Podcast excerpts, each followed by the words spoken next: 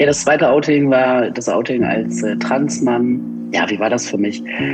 Aufregend, befreiend, glücklich sein, Freiheit und ganz viel Ballast loswerden. Das war eines der wichtigsten Momente in meinem Leben. Und es war richtig, dass das endlich passierte. Hi, herzlich willkommen bei 1 bis 2. Ich bin Nadia Kaludi und in diesem Podcast geht es um sexuelle Gewalt und was man tun kann, damit sich was ändert. Hier ist 1 bis 2. Schön, dass du uns zuhörst.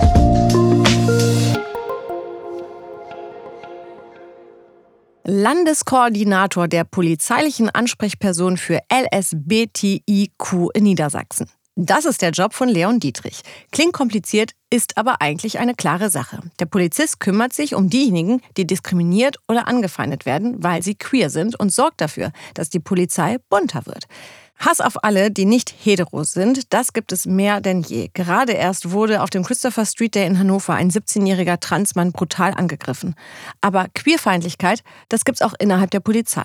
Leon Dietrich, der sich vor drei Jahren als trans outete, ist deshalb auch für die Kolleginnen da, die Sachen hören wie mit dem fahre ich nicht Streife. Und für uns war es gar nicht so einfach, einen Termin mit Leon Dietrich zu bekommen. Der ist nämlich schwer beschäftigt. Er konnte deshalb nicht zu uns ins Studio kommen. Deshalb haben wir ihn aus Hannover zugeschaltet.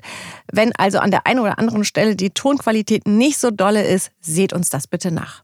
Dann sage ich herzlich willkommen bei 1 bis 2 Leon Dietrich. Grüß dich. Hallo, grüß dich. Leon, du bist LSBTIQ Ansprechperson bei der Polizei. Was genau bedeutet das? Ja, also ich bin ähm, der Landeskoordinator der 17 polizeilichen Ansprechpersonen der Polizei Niedersachsen und habe ein ganz spannendes und vielfältiges Arbeitsfeld. Es geht auch um Diversität mit all ihren Facetten und ähm, unterstütze die Ansprechpersonen im Nebenamt, die dann landesweit in jeder Polizeidirektion vorhanden sind. Okay, wir geben jetzt mal jedem Buchstaben auch mal ein Wort. Und zwar steht das für Lesben, Schwule, Bisexuelle, Trans- und intergeschlechtliche und queere Menschen. Jetzt hast du uns gesagt, dass du da eben der Ansprechpartner äh, bist oder die Ansprechperson bei der Polizei in Niedersachsen bist. Und natürlich fragt man sich so, was sind dann da die Fragen? Wofür braucht man dafür bei der Polizei einen Ansprechpartner?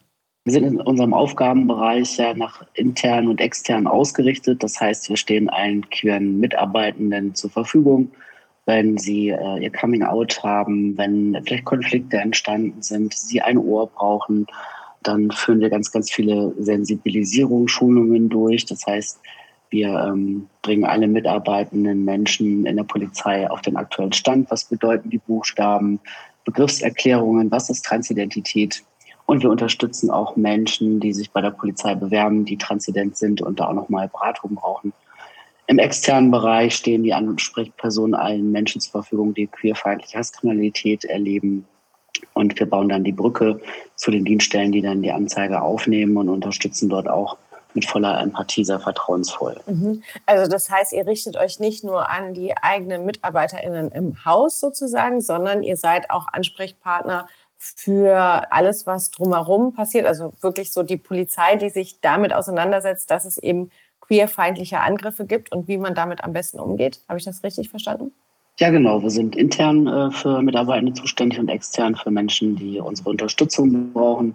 Denn wir sind äh, selbst alle queer und äh, wir wissen, wie sich das anfühlt, äh, Diskriminierung, Mobbing oder auch Hass zu erleben.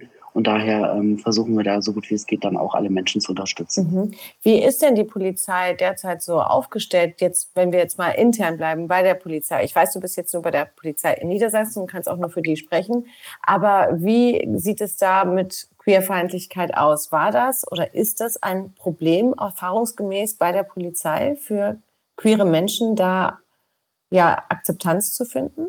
Ja, also ich sag mal so, wenn man jetzt äh, 23 Jahre zurückspult, dann kann man das mit heute nicht vergleichen. Und ähm, ich sag mal, wie gesagt, ich kann nur für Niedersachsen sprechen. Äh, seitdem äh, Vielfalt sichtbar wird, werden auch queere Menschen sichtbar oder auch Menschen, die sich für Vielfalt einsetzen. Das heißt, auch die Polizei wird bunt. Und das merke ich sehr deutlich, denn es braucht immer Vorbilder und VorreiterInnen, die sichtbar werden, äh, die Mut zusprechen. Und dann trauen sich auch viele weitere Menschen dann auch noch sichtbar zu machen. Das ist so der eine Punkt. Aus eigener Erfahrung weiß ich natürlich auch, ne, vor 23 Jahren bin ich angefangen in der nordrhein-westfälischen Polizei. Ich habe dann irgendwann einen Länderwechsel nach Niedersachsen gemacht. wurde ich ja damals als äh, lesbische Frau gelesen und ähm, habe dann auch die Sprüche bekommen, ne?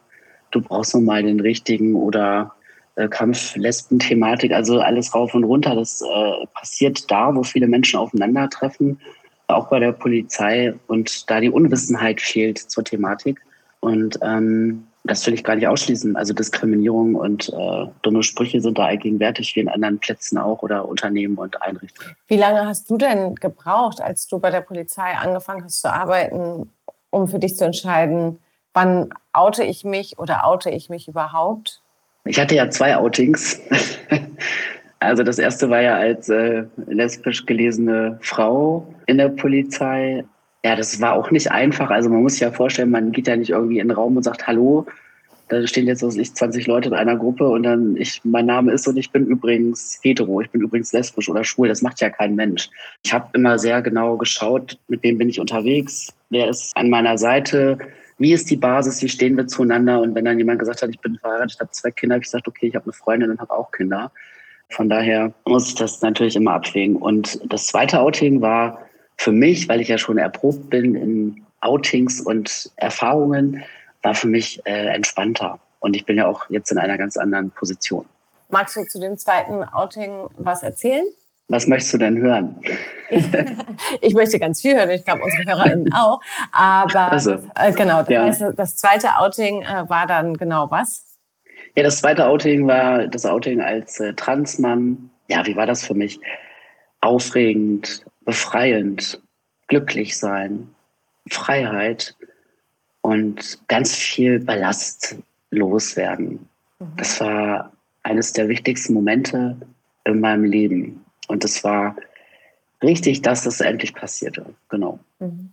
Und hast du dafür dann innerhalb deiner eigenen Reihen, also in deinem Kollegen- und Kolleginnenkreis, Diskriminierung erfahren oder wie sind die damit umgegangen?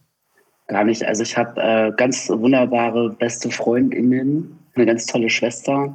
Das waren die ersten Stationen, denen ich das mitgeteilt habe. Und dann dadurch, dass ich ja schon so viele Jahre im Bereich als queere Ansprechperson ähm, zuständig war, und dann auch weiter als Landeskoordinator quasi aufgestiegen bin, war es für mich wesentlich einfacher, dann auch die nächste Instanz in der Arbeitswelt zu erreichen.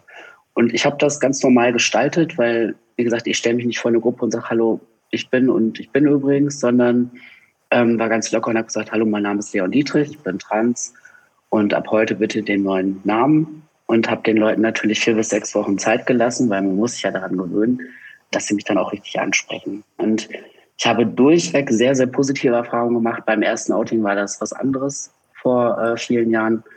Und da war ich sehr glücklich drüber, dass ich so viel positive Resonanz bekommen habe. Und äh, natürlich finden Diskriminierungen auch auf subtilere Form, Art und Weise hinter den Kulissen statt. Das weiß ich, aber der ganz große überwiegende Teil steht sehr eng an meiner Seite und unterstützt mich. Nichtsdestotrotz müssen wir eben heute vor allem auch darüber sprechen, dass es eben Diskriminierung gibt, Queerfeindlichkeit gibt und das leider in den letzten Jahren wieder zu, also die sind wieder gestiegen, die Angriffe gerade auf queere Menschen, zuletzt eben auf mhm. dem CSD in Hannover. Vielleicht bleiben wir einfach mal in Hannover. Was ist da zuletzt genau passiert? Ja, das hat man ja in den Medien verfolgt. Das war so gegen 19.35 Uhr, 19.40 Uhr. Ich weiß das noch so genau, weil ich habe dort um 19.33 Uhr eine Live-Schaltung gehabt beim NDR, wo ich auch über queerfeindliche Hasskriminalität gesprochen habe. Und dann äh, einige Minuten später fand dann diese schreckliche Tat vor dem Hauptbahnhof von Hannover statt. Das war äh, erschütternd und sehr traurig und bedrückend auch für mich, auch aus persönlicher Sicht, weil ich ja auch ein Teil der Community bin. Und in der Presse konnte man das auch verfolgen, dass ähm, eine Person angegriffen wurde. Dann hat einer der Transmann versucht zu schlichten und er wurde dann auf brutalste Art und Weise zusammengeschlagen und auf den Boden dann auch noch getreten und ist dann schwer verletzt ins Krankenhaus gebracht worden. Und alleine jetzt in diesem Moment, wenn ich darüber spreche, löst das bei mir immer Gänsehaut aus, weil das erinnert mich auch an Malte C.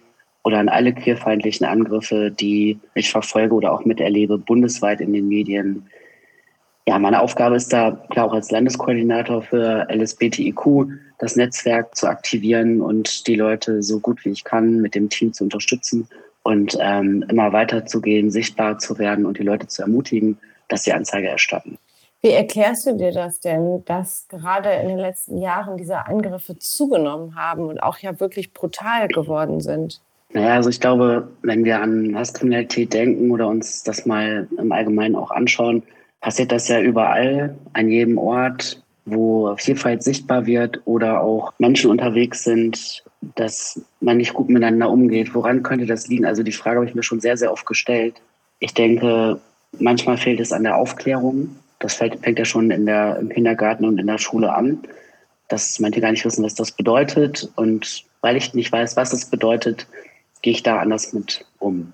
Und wenn ich an die ganzen Krisen denke, Wirtschaftskrise, Flüchtlingskrise, Corona-Krise, von einer Krise in die nächste Krise, dann löst das natürlich auch einen gewissen Unmut in der Gesellschaft aus. Mhm. Und dann entlebt man seinen Hass an den Menschen, die nicht so zahlreich vertreten sind oder in deren Augen nicht der Norm entsprechen. Also ich bin jetzt auch kein Orakel. Das hat unterschiedliche Gründe, natürlich auch politischer Hinsicht, wenn man äh, die Debatten verfolgt, auch aktuell zum Selbstbestimmungsgesetz, dann kann sich jeder sein, also jeder Mensch sein Teil denken, was da los ist oder was da passiert in der Gesellschaft. Du hast gerade dieses Wort angesprochen, Hasskriminalität. Was genau können wir darunter verstehen? Wie würdest du das definieren? Was ist Hasskriminalität? Ja, das ist, äh, um das äh, kurz zu beschreiben, weil ich möchte jetzt hier keine Definitionen runter erzählen. Mhm. Ähm, das ist ähm, vorurteilsgerichtete Kriminalität von TäterInnen. Das heißt, durch deren Botschaft, durch deren Hass machen sie deutlich, was sie von der Personengruppe hält, nämlich nichts das ist menschenverachtend und menschenunwürdig, wenn dann aufgrund dessen ähm, Beleidigungen passieren, weil man so ist, wie man ist, ähm, oder dadurch auch äh, Gewaltdelikte entstehen. Und was viele auch nicht wissen, also was die Queerfeindlichkeit betrifft, ist, wenn man beschimpft wird als scheiß queere Person, ich will den Wortlaut jetzt nicht nochmal wiederholen, das hatte ich schon mal gemacht, dann muss man auch in jedem Fall Strafanzeige erstellen wenn man das getan hat, dann geht das zur Staatsanwaltschaft und dann gibt es den Paragraph 46 Strafgesetzbuch, wo drin steht, wenn das menschenverachtende Beweggründe sind und dann kann das Strafmaß je nach Sachverhalt höher gesetzt werden, damit es auch aufhört, dass TäterInnen so dann agieren. Sind denn PolizistInnen deiner Meinung nach ausreichend dahingehend sensibilisiert und geschult, dass sie diese Anzeigen auch ernst nehmen? Also wir alle nehmen Strafanzeigen sehr ernst. Ich würde es eher so beschreiben, gibt es Sensibilisierungsschulungen, um alle auf den aktuellen Stand zu halten? Und da kann ich für Niedersachsen sprechen, ja. Wir gehen in alle Dienststellen, alle Mitarbeitenden bekommen Sensibilisierungsschulungen, damit sie das queerfeindliche Tatmotiv erkennen. Und auch in Niedersachsen haben wir die Ansprechpersonen, die im Nebenamt tätig sind, erhöht, also von 10 auf 17 und werden dort überall MultiplikatorInnen auf den Einsatzdienststellen entstehen lassen, die dann auch sensibilisiert sind, das queerfeindliche Tatmotiv dann auch zu erkennen. Und äh, da sind wir in Niedersachsen auf jeden Fall auf einem sehr, sehr guten Weg und vor allen Dingen, dass es auch dauerhaft in einem Curriculum dann auch steht, damit, mhm. wenn der Nachwuchs da ist, dann auch sensibilisiert werden kann. Also eigentlich gehört das Thema in die Grundausbildung. Ja, da ist es schon durch die Ansprechperson LSBTIQ, aber wenn man das natürlich mit aufnimmt in so einen Stundenplan, dann ist es natürlich dauerhaft drin und ich denke, das ist auch in der Entstehung, das äh, dann auch umzusetzen. Mhm. Jetzt hast du ja gerade gesagt, es fängt eigentlich ja schon in den, ja, in den Kinderschuhen an, dass man dort aufklärt, dass man sichtbar macht und, und, und. Jetzt haben wir ja zuletzt aber ja genau da auch so eine Debatte bekommen. Und diese Debatte geht ja jetzt weiter, ne? dass es viele Bewegungen gibt, zu sagen, hey, lasst, äh, lasst unsere Kinder damit in Ruhe. Jetzt sagst du aber, das ist total wichtig, dass wir eben eigentlich die Kinder schon aufklären, ja, zum Thema Transsexualität, Homosexualität etc. Wie gehen wir damit um? Also vor allem auch äh, als die, Polizisten sind ja auch viel in Schulen aktiv und und und und kriegen da vielleicht dann auch mit, okay, wie Jugendliche untereinander eben Hate Speech machen oder sich angreifen. Aber wie empfindest du die Debatten gerade? In welcher, in welcher Zeit befinden wir uns da gerade? Also wenn ich eine kleine ähm, Anregung machen dürfte bei dem Wort Transsexualität, äh, mhm. würde ich eher Transidentität nehmen. Das hat ja nichts mehr mit der Sexualität oder äh, sexuellen Orientierung zu tun, sondern um die Geschlechtsidentität. Also schon mal für alle da draußen, Transidentität ist das richtige Wording, wenn wir von Trans sprechen. Sehr gut, vielen Dank ähm, Ja, das waren jetzt viele Fragen alles gut. Das waren jetzt äh, viele Fragen auf einmal. Es sollte auch jetzt kein Vorwurf sein. Nee, so nämlich ist ja sehr äh, auch nee. vielfältig. Aber das ist total interessant. Gut. Nee, ich finde das total gut, weil da, da fängt es ja an, weißt du? Das, ich finde das total gut, weil ähm, da geht es ja eben um Aufklärung, um genau dann sichtbar machen, hey, ich würde vielleicht nicht Transsexualität sagen, weil das ist nicht das richtige Wort, sondern es geht um Transidentität. Und wenn man die Scheu eben verliert, zu sagen, ah, okay, sorry, mhm. ähm, das ist äh, gut zu wissen, das ist ja eine totale Bildungslücke am Ende auch. Ja, es ist ja auch so, dass äh, Transsexualität oder Transsexualismus ist der alte pathologisierende Begriff. Die Transidentität ist laut der WHO seit 2018 keine psychische Störung mehr. Und durch den Begriff Transsexualismus oder Transsexualität erinnert das noch an die alte Begriffsform. Also es ist diskriminierend. Deswegen ist es wichtig, mhm. Mhm. über die Identität, Transidentität zu sprechen, um das nochmal so zu verstehen, wenn man sich nicht sicher ist. Oder auch der Begriff, viele sagen, ähm, ja, hast du dich umoperieren lassen? Da ist das neue Wording viel besser. Also hast du dich angleichen lassen? Ich meine, im Übrigen fragt man das eine Transperson nicht im zweiten Satz. Das ist höchst peinlich, weil ich frage dich ja auch nicht, ne, wie sieht's denn da so aus bei dir? Welche mhm. Köpfchengröße hast du? Das, das kann man ja so vergleichen.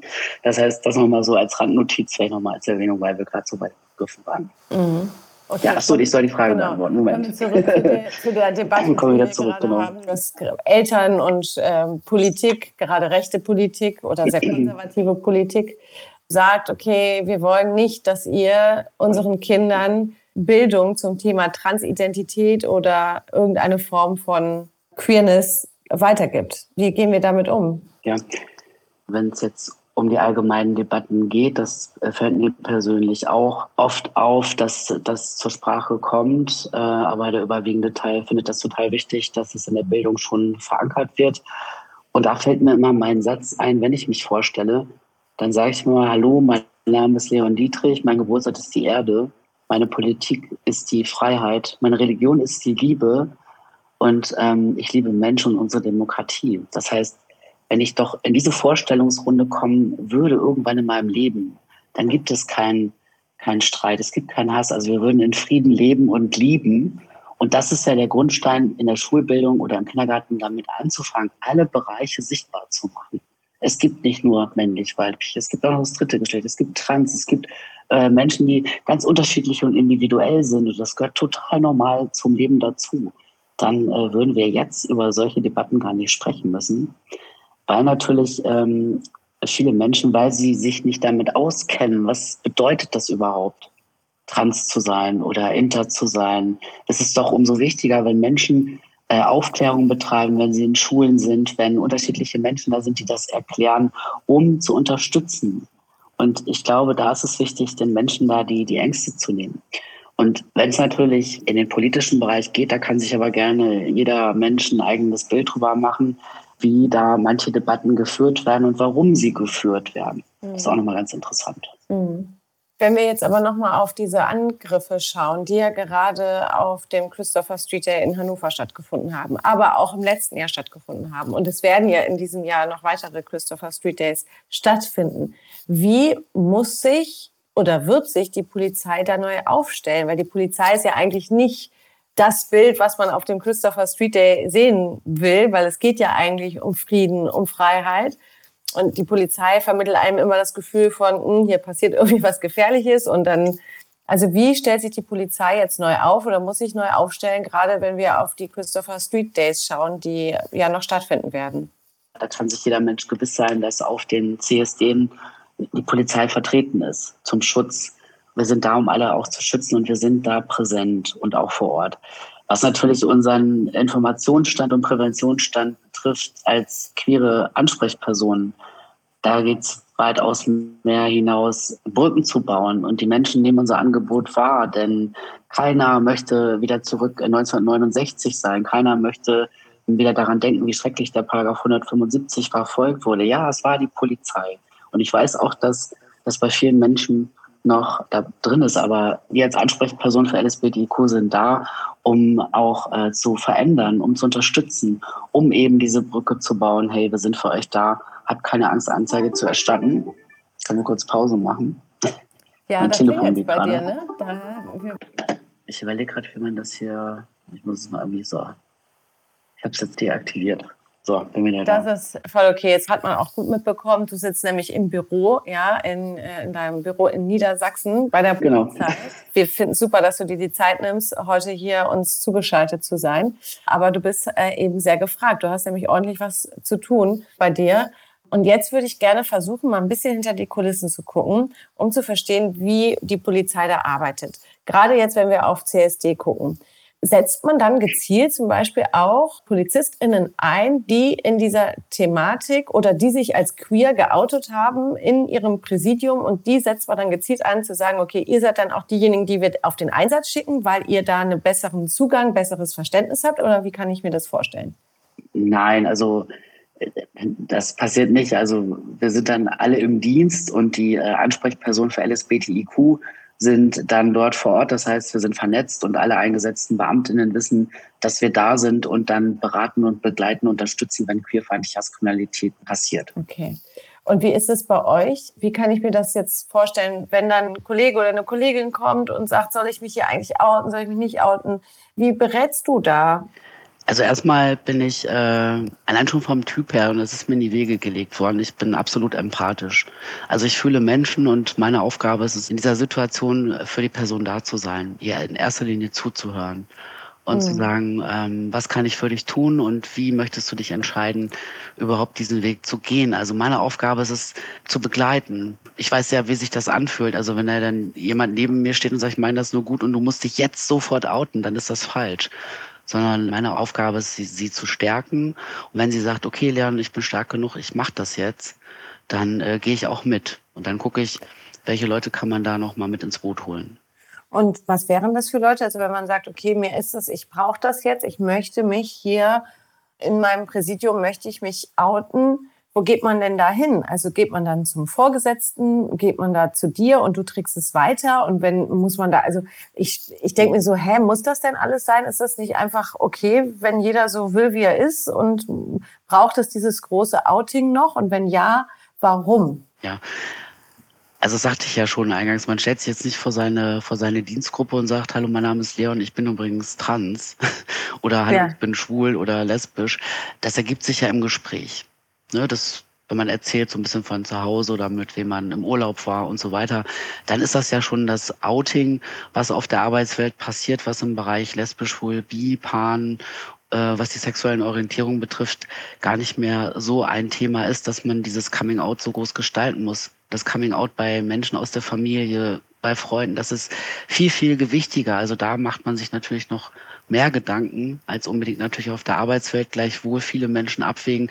Soll ich das jetzt tun, zu sagen, ich war mit meinem Freund gleichgeschlechtlich unterwegs? Hm, da habe ich schon den einen oder anderen Spruch gehört, möchte ich lieber nicht. Und insbesondere bei Transpersonen, bei Interpersonen ist das natürlich erforderlich, dass, wenn die Person sagt, hallo, ich bin Transleon, kannst du mich begleiten, vielleicht zur Personalstelle? Sind die schon sensibilisiert? Kann ich da hingehen? Wissen die Bescheid, was ich jetzt alles brauche? Was muss umgesetzt werden? Dann komme ich mit und falls die Personalstelle das noch nicht weiß, also in dem Fall, wo ich schon überall unterwegs war oder die Ansprechpersonen sensibilisiert haben, weil ich bin ja der Landeskoordinator, ich bin gar nicht mehr so viel operativ tätig in dem Bereich. Das heißt, äh, meine Ansprechpersonen machen das. Und falls da Lücken sind, dann ähm, bringe ich die Personalstellen auf Ballhöhe und sage so, ab heute bitte neues Türschild, neue E-Mail-Adresse, das richtige Personalpronomen verwenden und so weiter und so weiter. Aber auch was ganz Tolles, wo ich äh, persönlich auch sehr stolz drüber bin, ist, dass wir schon viele Transpersonen bei der Polizei eingestellt haben. Und dass auch da der Nachwuchsbereich geschult wurde von mir und wir auf dem aktuellen neuesten Stand sind. Was heißt der aktuellste neueste Stand? Ja, dass wenn sich Transpersonen bewerben, dass sie, wie alle Bewerbenden auch, durch die, das Einstellungsverfahren gehen, ihre Gesundheitsüberprüfung haben, auch den sportlichen Test ableisten und dann eingestellt werden und den Polizeiberuf starten können. Okay, also einfach ein diverses Polizeipräsidium. Genau. Sehr gut. Nichtsdestotrotz bin ich schon ein bisschen erschrocken. Vielleicht lebe ich auch zu sehr in meiner Großstadtbubble, dass ich mir denke, hä, das ist doch selbstverständlich. Aber anscheinend ist es das gar nicht. Was meinst du jetzt? Transperson bei der Polizei? Ja, ja Trans, Trans, näher Transperson überall. So, ich denke mir so, dass es, also wenn man sich auf einen Job bewirbt, warum ist die Identität dabei so wichtig? Immer noch. Na naja, gut, weil ähm, Transidentität oder inter- oder nicht-binäre Menschen nicht so weit vertreten sind. Und ich denke, wenn man natürlich in einen Beruf geht, wo man auch ein Einstellungsverfahren hat, äh, wo man noch gewisse Unterlagen vorlegen muss, dann wird das natürlich sichtbar. Ich bin da ganz auf deiner Seite, ne, wenn, warum brauchen wir das noch? Und das sollte doch alles selbstverständlich sein. Aber so weit sind wir in dem Bereich Trans und Inter noch nicht. Und auch was ähm, LSB und Pansexualität etc. betrifft, auch nicht unbedingt. Okay, jetzt sprichst du natürlich etwas an, was man jetzt nicht in jedem Beruf wahrscheinlich vorlegen muss. Du sprichst von Unterlagen, die man bei der Polizei vorlegen muss, wenn man diesen Job nimmt. Kannst du sagen, was das unter anderem für Unterlagen sind, an denen man dann die Identität erkennt? Das ist so ein Gesundheitsfragebogen. Das ist ja äh, kein Geheimnis, um die gesundheitliche mhm. Eignung zu überprüfen. Und dann gibt man natürlich das an, was in den letzten Jahren ähm, passiert ist. Ich sag mal, wenn man sich jetzt einen Meniskusschaden hatte oder irgendwelche Rückenprobleme oder vielleicht irgendetwas hat, dann guckt man sich natürlich den Gesundheitszustand an. Das machen die Polizeiärztinnen, um dann natürlich entsprechend eine Entscheidung zu treffen. Das ist ganz normal, weil man braucht für den Polizeidienst ja auch äh, eine körperliche Grundfitness und einen angemessenen Gesundheitszustand, damit man diesen Beruf dann auch durchführen kann, weil man ist an unterschiedlichen belastenden Situationen, wo auch der Körper dann auch sehr gefragt ist. Und warum erkennt man ausgerechnet an diesen Unterlagen, ob man trans ist? Naja, weil man ja auch ähm, in gewisser Weise den ähm, Personenstand geändert hat und dann auch natürlich angleichende Operationen durchgeführt hat, wie beispielsweise ein Mann bewirbt sich, also im Personalausweis steht männlich und dann steht da drin äh, Mastektomie. Oder vielleicht noch die alte pathologisierende ICD-10 F64 Bezeichnung Transsexualismus und dann Mastektomie. Dann ist das natürlich, dann ist man da schon geoutet. Ist auch ein bisschen ungünstig. Ne? Mhm. Ja, ja, ja finde ich auch. Gerade jetzt gerade denke ich mir, huch, das ist aber privat. Ja, natürlich. Aber ich denke, da wird sich in Zukunft auch im ärztlichen Bereich bestimmt noch was ändern. Der ICD-11 ist ja schon aktiv. Da geht es um die Gesunderhaltung der Geschlechtsidentität. Das ist jetzt nur kurz beschrieben. Und dann äh, wird da, glaube ich, nicht mehr so eine Offenbarung stattfinden. Aber das ist die Bürokratie, die überall stattfindet, die noch da ist. Aber ich bin ganz froh darüber, dass sich die PDV 300 geändert hat. Sie ist für alle Menschen zugänglich und diese Merkmale was muss Mann haben, was muss Frau haben, sind komplett weggefallen. Sie ist geschlechtsneutral auch geschrieben. Leon Dietrich, ich danke dir sehr, dass du, obwohl du so viel zu tun hast, uns heute hier zugeschaltet bist, bei ein bis zwei uns einen Einblick gegeben hast in deine Arbeit und vor allem nochmal aufgeklärt hast, wie wichtig das ist, dass eben wir friedlich miteinander umgehen und keine Scheu davor haben, vielleicht auch mal was falsch zu sagen, aber offen dafür sind, uns korrigieren zu lassen. Ich danke dir sehr, Leon. Sehr, sehr gerne. Ich danke dir und euch und dem ganzen Team. War schön. Ja, war doch super, dass Leon Dietrich, auch wenn zugeschaltet, die Zeit für uns hatte. Und man hat ja gemerkt, dass er wirklich möchte, dass die Polizei bunter wird. Und er hat gesagt, dass er da aber auch unterstützt wird. Da dachte ich kurz, ja, okay, das muss er jetzt sagen. Aber da haben wir nochmal nachgeschaut und herausgefunden, dass die Gewerkschaft der Polizei, also die GDP, nicht zu verwechseln mit der Deutschen Polizeigewerkschaft, zusammen mit der Gesellschaft für Transidentität und Intersexualität ganz klare Forderungen aufgestellt hat, was sich ändern muss. Die Gewerkschaft will zum Beispiel, dass das Personal schon bei der Einstellung und Auswahl von BewerberInnen richtig geschult wird. Und die Gewerkschaft will auch, dass die Polizeidienstvorschrift 300 nochmal von ExpertInnen überarbeitet wird, damit da wirklich alles rausfliegt, was Vorurteile schürt. Man kann also sagen, Leon ist da nicht alleine unterwegs und das finde ich richtig gut, denn der Polizei kann es, wie ja jedem anderen Betrieb, nur gut tun, wenn sie vielfältiger und vorurteilsfreier wird. Und hier jetzt noch ein wichtiger Hinweis für euch. Die Missbrauchsbeauftragte der Bundesregierung hat einen Dialogprozess gestartet. Da geht es um die Aufarbeitung sexueller Gewalt in Einrichtungen und um die Frage, was eine echte Beteiligung betroffener Menschen ausmacht und wie diese sichergestellt werden kann. Die Missbrauchsbeauftragte möchte deshalb gemeinsam mit Betroffenen und Menschen, die in Institutionen, also Sportvereinen, Kirchen oder Schulen arbeiten, Standards und Kriterien zur Beteiligung Betroffener an Aufarbeitungsprozessen entwickeln. Alle Links zu dieser Aktion haben wir euch hier in den Shownotes verlinkt.